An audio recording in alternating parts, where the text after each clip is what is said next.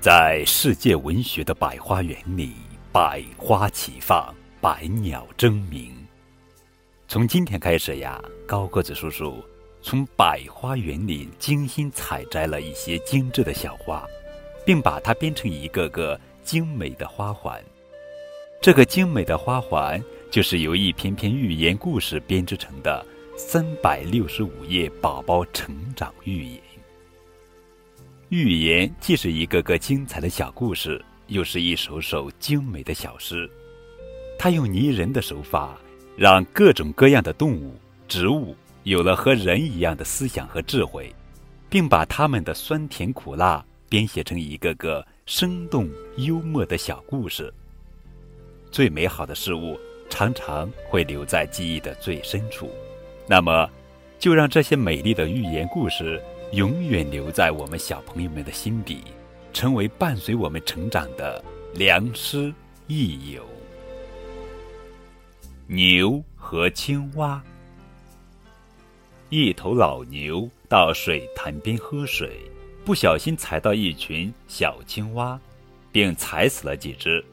剩下的小青蛙飞快地跑回家，上气不接下气地对青蛙妈妈说。妈妈，妈妈，不好了！水潭边来了一头巨大的四足兽，把我们的同伴都踩死了。青蛙妈妈胀着肚皮问：“巨大，像我这么大吗？”小青蛙回答说：“比你大多了。”青蛙妈妈不服气，又鼓了一下气。小青蛙说：“妈妈，您别再鼓气了，否则会把肚子胀破的。”青蛙妈妈更不服气了。又用力鼓了一下气，于是又胀破了自己的肚皮。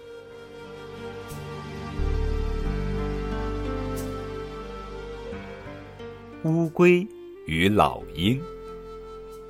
小乌龟和朋友们玩累了，回家吃完饭，满心欢喜的躺在沙滩上晒太阳。真是个好天气呀！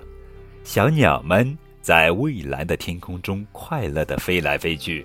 他们七嘴八舌地向小乌龟打招呼，小乌龟非常羡慕，心想：如果我也会飞，该多好啊！到时候我想去哪玩就去哪玩。他问小鸟们：“你们谁愿意教我飞翔啊？”一只老鹰正好飞过这里，嘲笑小乌龟说：“你连翅膀都没有，还想学飞翔，真是异想天开。”小乌龟。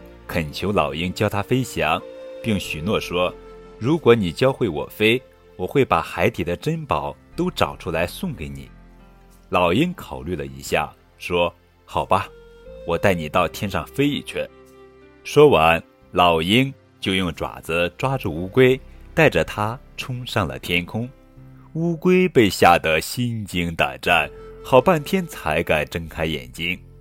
哇，真的好高啊！地上的小草和花朵全都看不清了，连大树看上去都那么小，真是太好玩了。